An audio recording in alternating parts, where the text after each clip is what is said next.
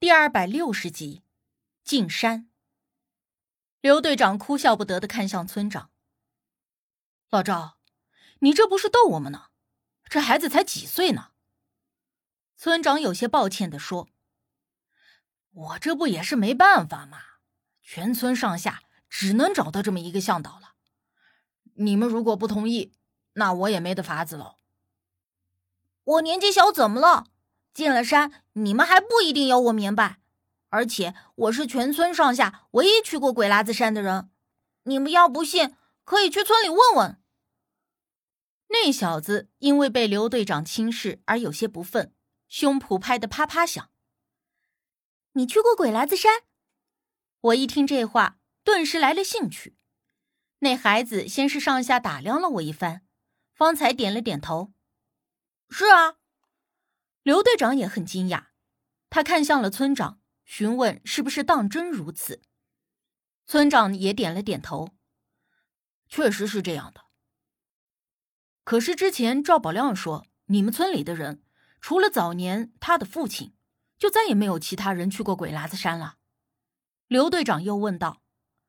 村长看着那孩子，叹了一口气，这才慢慢的说来：“原来啊，这个孩子大名叫做谢小军。”但是大家都喜欢叫他军娃。那年，军娃的娘自己上山找到了赵家村，说是很喜欢赵家村这个地方，想要住下来。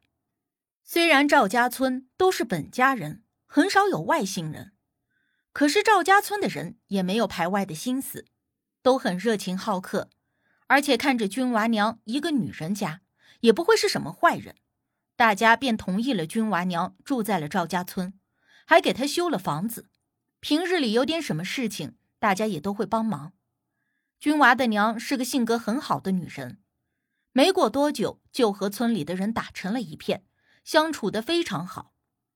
但是大家慢慢的发现，这军娃的娘大起了肚子，顿时村里就炸开了锅，以为是村里的哪个男人欺负了军娃的娘。但是后来事情才闹明白，军娃的娘是在山下怀的孩子。也就是说，她来赵家村之前就已经怀孕了。虽然这种事情在赵家村这个相对封闭的地方来说有些骇人听闻，但是毕竟这也是人家的私事。只是不免有好事的人询问军娃的娘：“这孩子的爹为啥不来找他一起？难道今后要一个人生活？”每当提到这件事的时候，开朗的军娃娘就脸色很难堪。后来大家也都清楚，不能在君娃娘面前提起孩子爹，渐渐的也就没有人再去打听这件事了。时间过得很快，那天君娃娘在河边洗衣服的时候，突然肚子疼的不行，大伙手忙脚乱的给她弄回了家，找来产婆给她接生。可是毕竟这封闭的村落条件有限，最后君娃娘生下了孩子之后，大出血止不住了。一句话也没留下，人就走了。这孩子刚生下就没了娘，更不知道爹是谁。村里人一商量，就决定先把孩子送在刚生孩子不久的人家抚养，等到断奶以后，再挨家挨户的每家吃一天。就这么着，军娃吃着百家饭这么多年，也算是终于长大了。军娃长大以后懂事儿了，知道报答村民们对他的恩情。去年中秋的时候，村里一个大娘生了病，需要一种很稀有的药材救命，而那种药材只生长在悬崖峭壁上。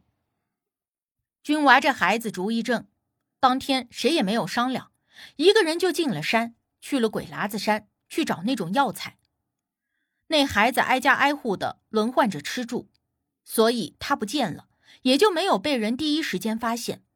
等到发现的时候。都已经是三天以后了，而当时大家都还没等出去找人呢，军娃自个儿就回来了，弄得全身脏兮兮的，身上衣服都摔破烂了，唯独那药材被用叶子和草还有布仔仔细细的包着，一点都没有损坏。也就是因为他弄来的那个药材，那个大娘的病一点点的好了起来。后来大家问军娃，这是去哪弄的药材？还把自己摔成那样，军娃才吭吭恰恰的说：“他去了鬼喇子山，不小心从树杈上摔了下来。原本是可以提前一天回来的，但是摔在了悬崖下，昏睡了半日，所以才回来晚了。大家这才知道，这小子去了鬼喇子山。你去鬼喇子山的过程中，有没有遇到什么奇怪的事情？武迪立刻问君娃。奇怪的是，君娃歪着脑袋想了想，呃，就是让你觉得想不通的。以前没见过的都算。许是怕君娃不明白他的话，武迪又解释了一下。君娃挠了挠后脑勺，还当真就想起一件事来。啊，有一件事儿，不知道算不算？你说。我记得在去鬼喇子山的路上，看到了人的脚印儿，而且我上了鬼喇子山往下看，好像也在林子里看到了有人。可是我回来以后问村里的人，大家都说没有进山。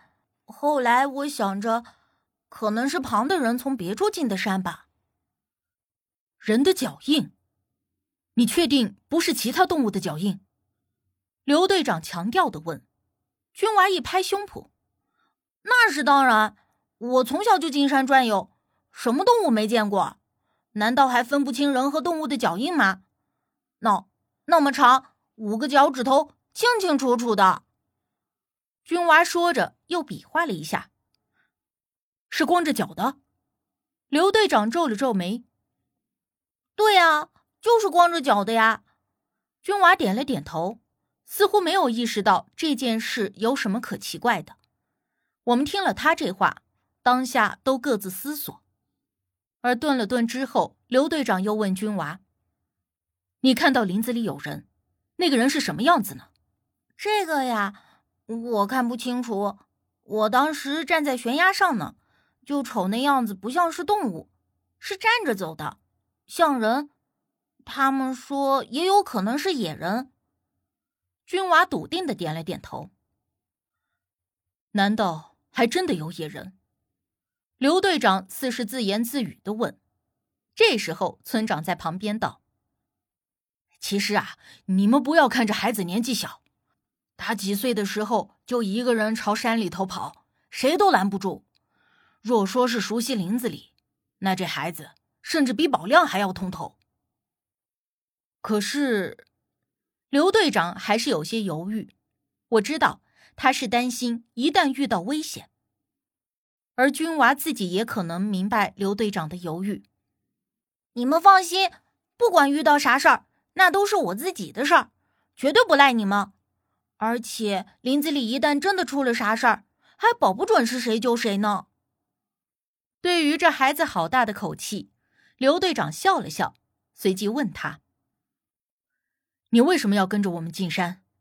我们这一次进山可能会很危险。”我知道危险啊，所以你们得先给我一点钱当做定金。也是表示一下你们的诚意。